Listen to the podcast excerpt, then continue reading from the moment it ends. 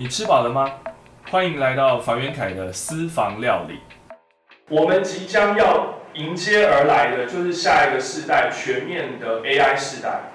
那这个可能 maybe 就叫 I 世代，AI 嘛，就那个谐音，就 I 世代。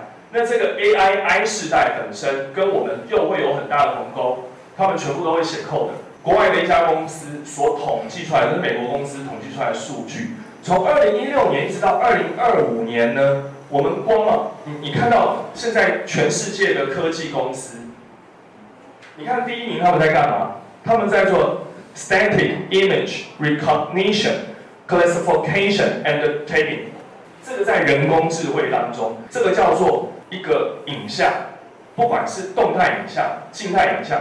影像本身的辨识，比方说像人脸辨识、车牌辨识啊，这都是叫辨识。这人工智慧做辨识这件事情，跟做分类这件事，就是 classification。tagging 是什么呢？我们要把任何一个东西做一个标注标签的目的是为了要教会电脑。打个比方，各位可能会设计家具，你会设计一把椅子，你会设计一张沙发。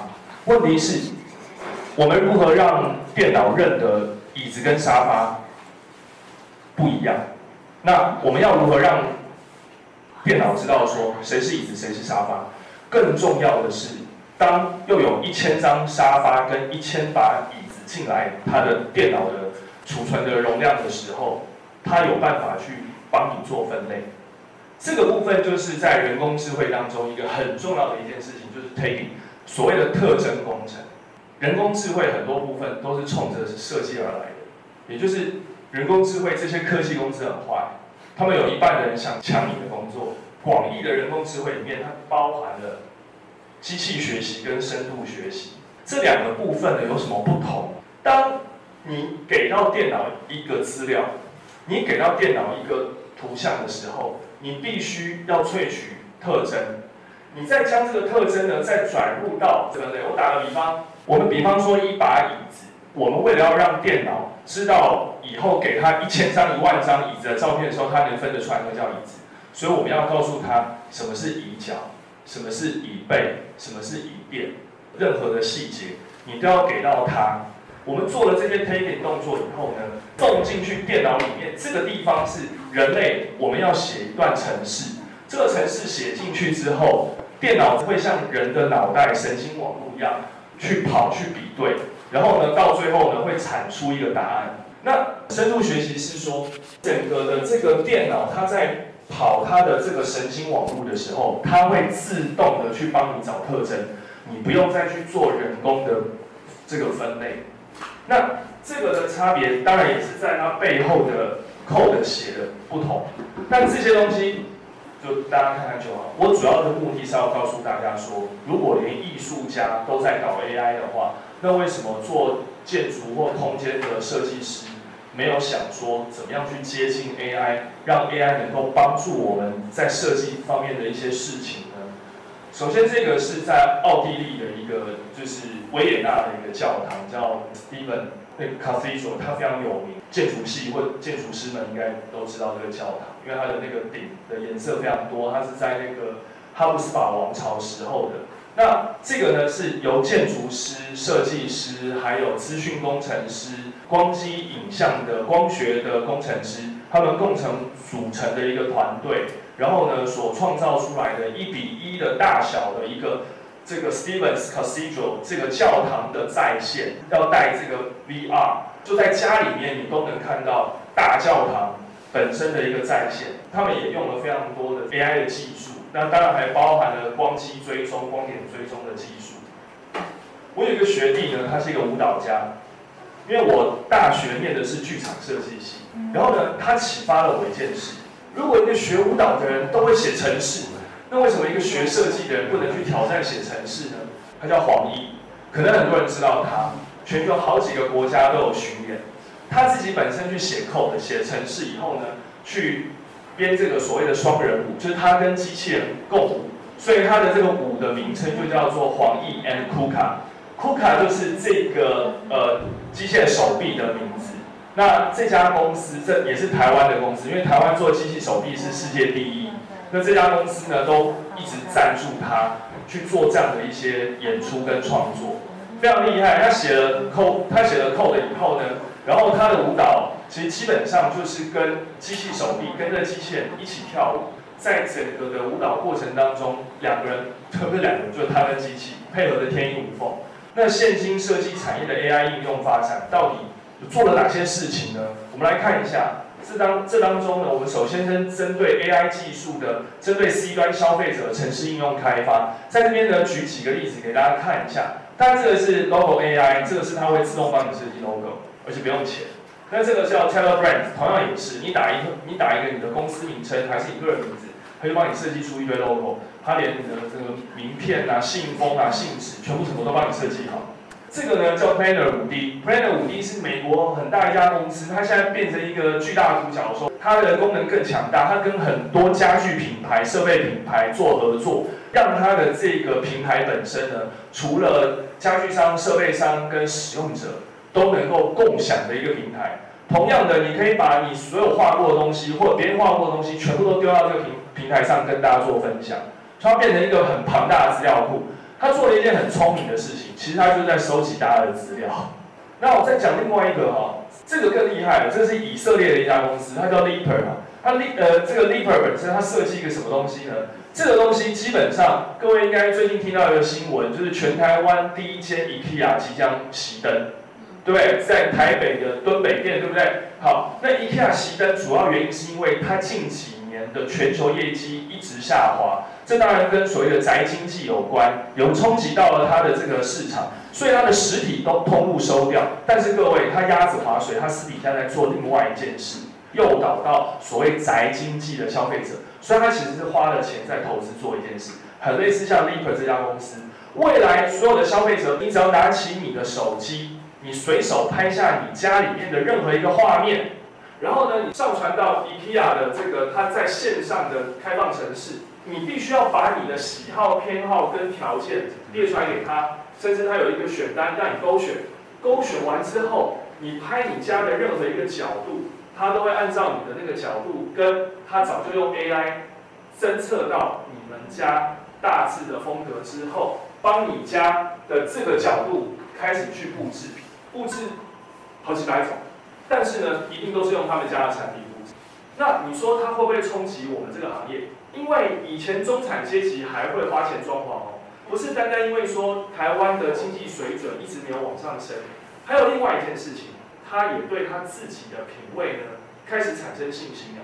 他为什么对他自己的品味产生信心？他当然就可以不用再依赖设计师的原因是资讯扁平化嘛，因为资讯太过多元、公开、透明，这时候他当然不需要设计师啊，所以你只剩下高端能做了。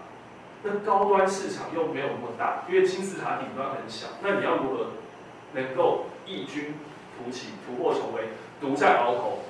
你要让设计科技化，就能做到这件事。我们大家来看为什么？刚刚全部都是针对 C 端，就是消费者。那 AI 针对 B 端，目前的城市应用开发有哪些呢？那就是所谓的参数化设计时代的来临。也就是所谓的 parametric design，当然首当其冲的就是 Rhino 跟 Grasshopper 这样的参数化功能的一个绘图软体，开放跟共编共享的一个软体，尤其是在 Grasshopper 的部分，其实我们可以去输入一些 code，我们可以自己去写一些程式，然后呢带入进去之后，让它能够去执行我们对于这个城市里面的一些设定，去创造出我们想要的东西。像这样的一个方式，原本我们早期最熟悉的 AutoCAD 是做不到的，然后或者 SketchUp 也没有这样子，因为它没有办法去开放它背后的 API。比方说，我用 Python 用 Python 去写一段程式，或者是我用 C Sharp 语言去写一段程式，然后丢进去以后，让它来执行我要的功能。这个当然 AutoCAD 没有，这个 SketchUp 没有，但它有。那他做的这件事情就是参数化设计。我们看参数化设计它能做到的事情，这当然包含了多多角的曲面、多元曲面，像这些部分，像各位也所熟悉的，或者是包含我们台中这边的一些知名的建筑，包含大都会歌剧院啊，像伊东丰雄，它其实它也必须要用到 Rhino。它必须要用到参数化设计，才能设计出这些不规则的造型。跟大家再介绍另外一个，这个呢是 Finch，这个是个瑞典的建筑师事务所，他们也是找科技公司、找电脑工程师合作去开发他们的一套新的软体，叫 Finch。它一样是在玩 AI，你给它一个任何大小不同的平面空间，但是你只要给到它条件，比方说我要三房两厅。那当你的平平面不断的在变化大小的时候，它会自己帮你去自动配置规划各种不同的三房两厅的 layout 给到你，而且会长成模型。那其实它透过的是什么？同样，它一样透过 AI 先建立它的资料库，将这些资料库集中之后呢，去让电脑自动去学习完之后呢，它能够自动的去演算。那再下个阶段是什么呢？电脑启发性绘图，什么是电脑启发性绘图呢？就是真正要进入到所谓的人机协作的时代。电脑本身它透过我们刚刚有提到，人工智慧里面有所谓的机器学习跟深度学习，但是这里面呢，学习的本身呢，它有三种方法，一个叫做监督式学习，一个叫做非监督式学习，一个叫做加强式学习。各位一定听过一个新闻，就是电脑打败棋王，对不对？Google 他们训练 AlphaGo 机器人的方法，就是用的是加强式学习。所谓的监督式学习是说，我下棋呢有棋谱，该怎么走呢？我就交给电脑，所以电脑呢，我教这些棋谱，然后呢，它就照着我这个棋谱去下，这是监督式学习。非监督式学习是说我给到它。前面的几种起步以后，然后呢，接下来让他自己去跑，会有什么样的结果？那加强式学习是什么呢？是我跟你讲有这几种下法，可是如果当你碰到问题的时候呢，你会自己吸取到你为什么输，然后呢自动去调整，而下输一次他就调整一次，下输一次他就调整一次，调整到最后，他的调整过程你没有在教他。是他自己不断的在修正，那就是加强式学习。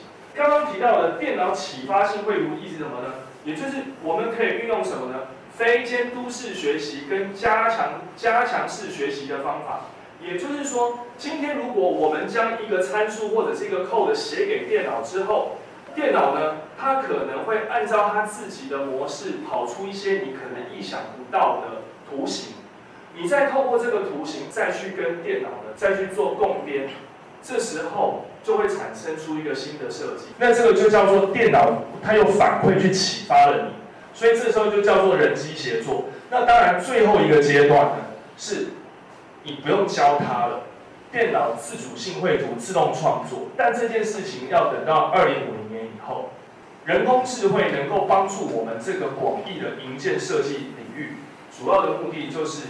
减少我们的人力所花产生的时间成本，并且呢，能够有效的帮助提升我们的工作效率。如果如此的话，我们就必须要教会电脑本身能够有自动生成的能力。那当然就是说，因为现在目前人工智慧是全世界都非常夯的一个议题，所以变成是我们在做研究的时候，也都是在跟时间赛跑，避免就是已经有人先做出来。那我大家来讲其中一个例子啊，我先先说一个范围，就是说，哎，住宅空间，就是住宅空间当中，我们都知道，你很多的空调，包含我们这边也是，要也是空调设备规划自动生成。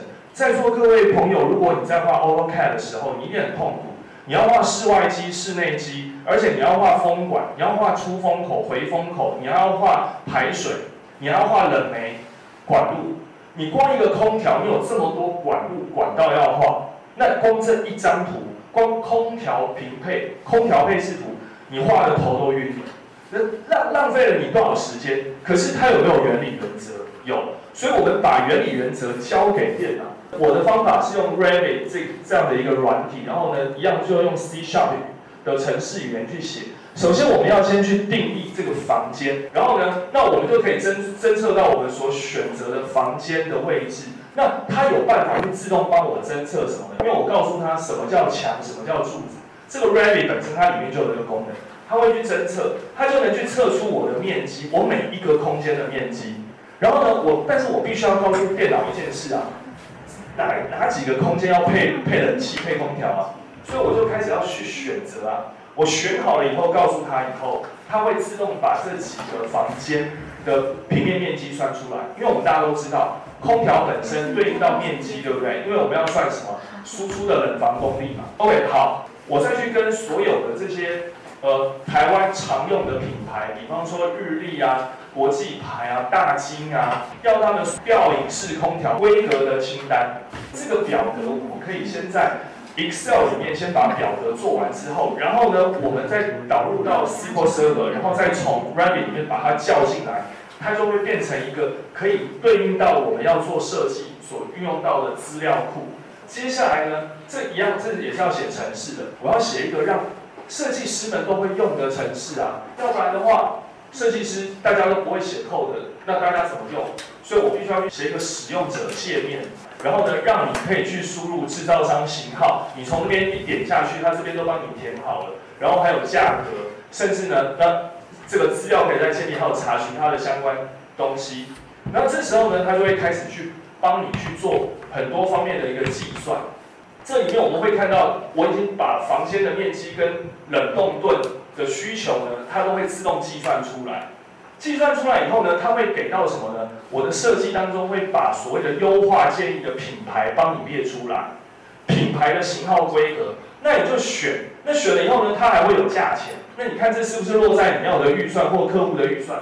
点进去之后呢，机器本身啊，机器本身它就会出现在 Ready 的图里面。那 Ready 本身它会平面跟立体同时的建建构。机器本身出现之后呢，对应到的位置。跟室外机的连接路径，那这个连接路径不是乱连啊？为什么？因为连到的地方可能会穿梁，所以呢，我们同样的也必须要去点点量哪些地方是可以穿梁，已经有穿孔的地方，然后呢，给到它那些我们所点的位置，它就自动会去跑那个路径。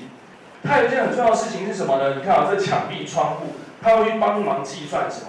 如果这一个房间本身它有西晒的话，那它的冷房功率要增强。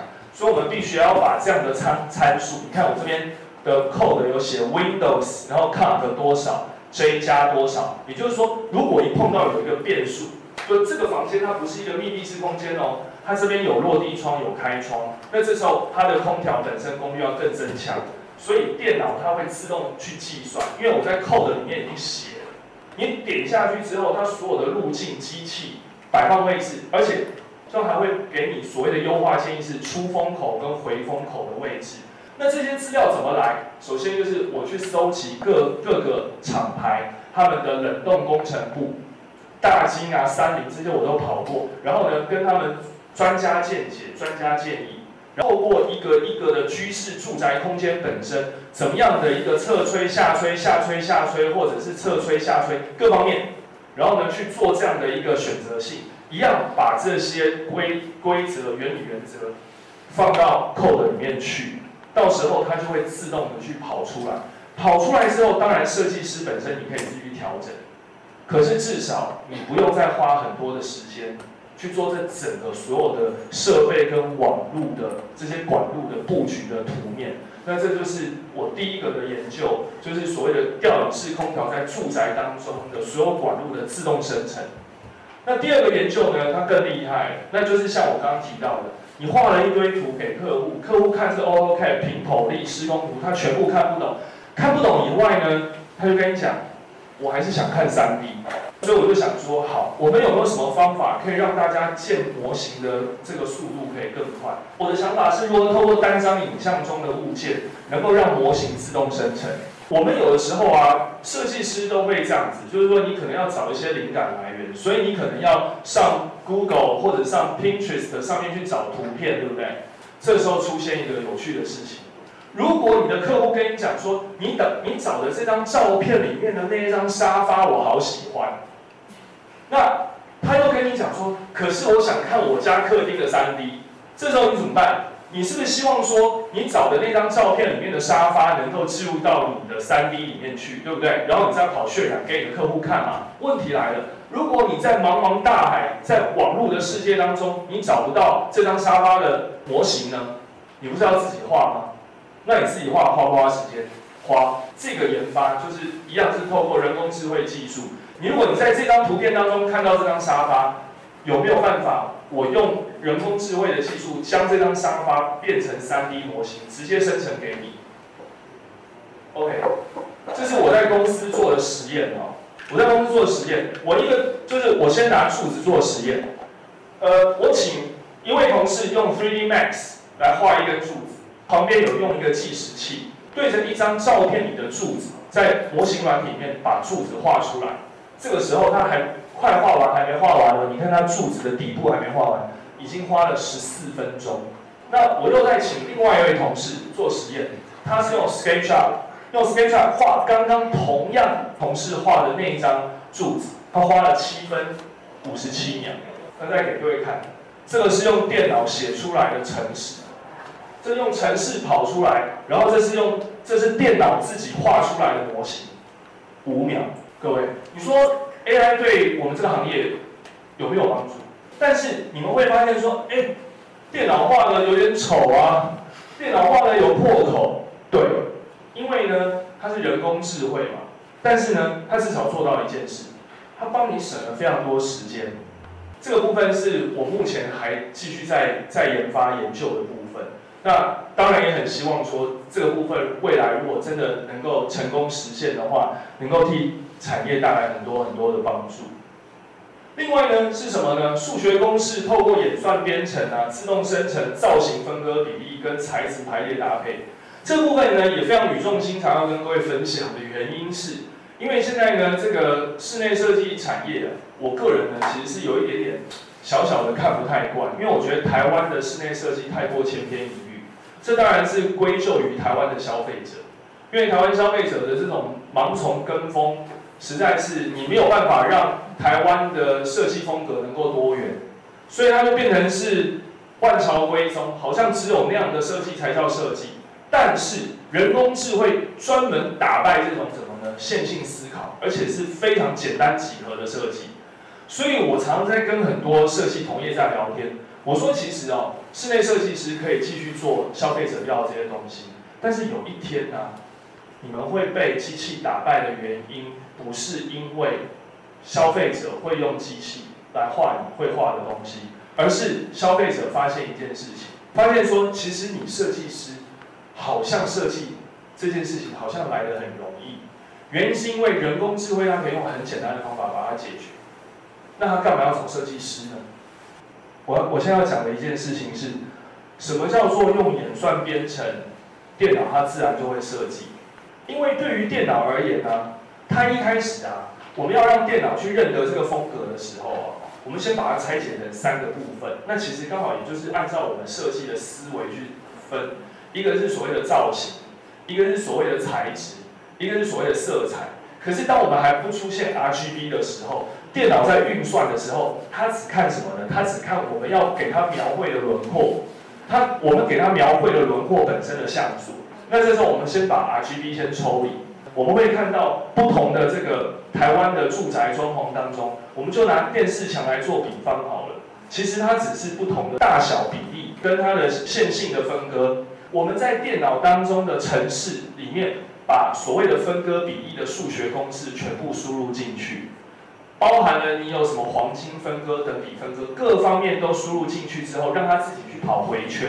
我们再给到电脑一个定义，我这边的宽度或者是我这整个墙的长度是多少，再告诉电脑说我要几种物件的选择。假设你的想法是我想要有两种材质，我不希望整个这一面。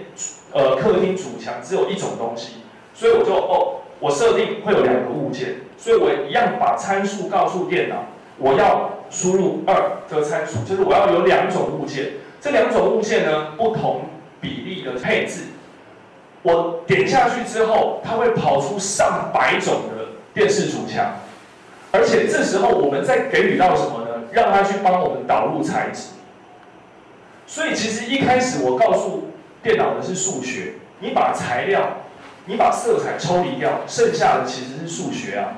最后再把 RGB 加进去，然后再把材质资料库给到它，让它去做随机处理。那这个也有一个已经写好的程式嘛，就是随随随机抽取，那它是不是就可以跑出很多种不同的配法？那到最后不是你在做设计，是电脑在帮你做设计，那个时候才叫做电脑辅助设计。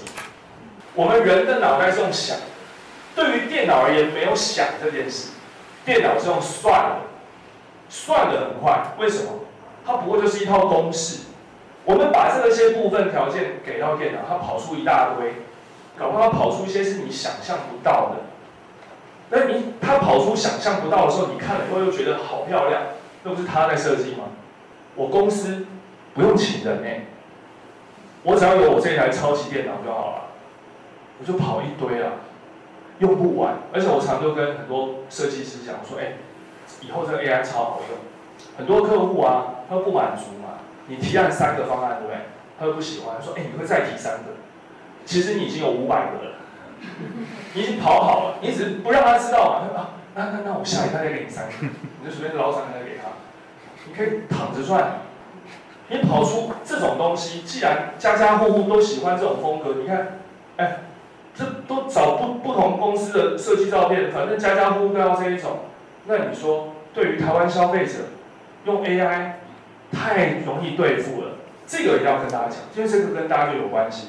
数据及图像资料库建立的自动生成自定义风格，这自定义风格哦，其实是我一开始，因为其实我考清大博士班的时候，我是考两个博士班，其实我两个博士班都有上。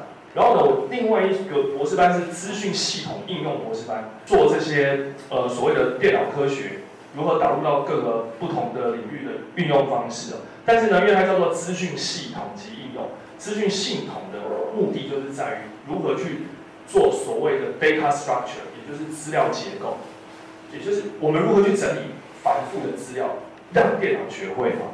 比方说，我们都知道风格这件事，诶，那那你可能会找什么地中海风格，或者是你的你的客户他刚好喜欢什么新古典啊，还是要什么新中式啊、禅风什么的风格呢？图像的资料建立。我们能够从造型、色彩、材质这三件事情，作为机器学习当中的特征工程的建构。以这张为例，我们这样看，我们都知道这个风格就是 high tech 风格。那这种高科技风格有没有共同特征？颜色有没有共同特征？材质有没有共同特征？有，对不对？好，我们其实就是要把这些共同特征整理出来给到电脑，让电脑学会去认。当电脑会认之后，那不得了了。电脑会自己自由排列，它会做出一些你想象不到的成果。如果当你有办法去做风格建立的时候，那你就可以自定义啊。自定义的意思就是说，假设我要做房元凯式的高科技风格，我房元凯的高科技风格跟别的高科技风格不一样哦。打个比方，我可能每一个天花板的跟墙面或地板跟墙面的转角，我多转了几度，不知道。假设。那你就把这个东西交给电脑之后呢，那电脑它就会去认，它去认你曾经做过的这样的设计，然后变成是你的特征工程里面的特征。那好了，那就有一件有趣的事情发生了。假设你现在拿到一个新案，然后这个设计这个客户跟你讲说，我找你设计就是因为我喜欢你的风格，你就叫电脑。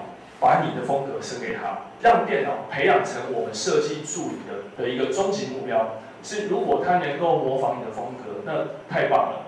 你想看看，你还需要花时间去教新人吗？你还需要时间去教设计助理吗？因为你的设计助理可能会生病请假，或者是翘班，电脑又不会，还能够一下子做出这么多种，满足你的客户。如果你的客户他是又赶时间，室内设计产业在人工智慧 B 端设计工作者方面的可预测性研究开发这件事情很重要。我就是提出这个理论，提出这样的一个研究计划，考上清大的资讯系统应用研究所，就刚好是我。对啊，争取第一嘛，就是我们要先建构一个所谓的资料结构。资料架构出来之后，把风格去做定义，定义完以后呢，开始去转译。风格只有人看得懂，电脑看不懂，所以我们要将风格变成编码。先让电脑先学会一件事，就是它风格能够自己先生成，那它如果能够自动生成风格，代表电脑已经读懂我们要它读的风格了。这个时候我们就能还就可以做案例推论的意思，就是说我们拿东西去试它，要电脑自己去跑去试。然后那去跑去试，我们就可以把我们的自定义风格给到它，让它跑出来，然后最后做系统整合。好，那就是这整个的流程。当然了，机器人设计师会抢走人类设计师的工作吗？不会吧。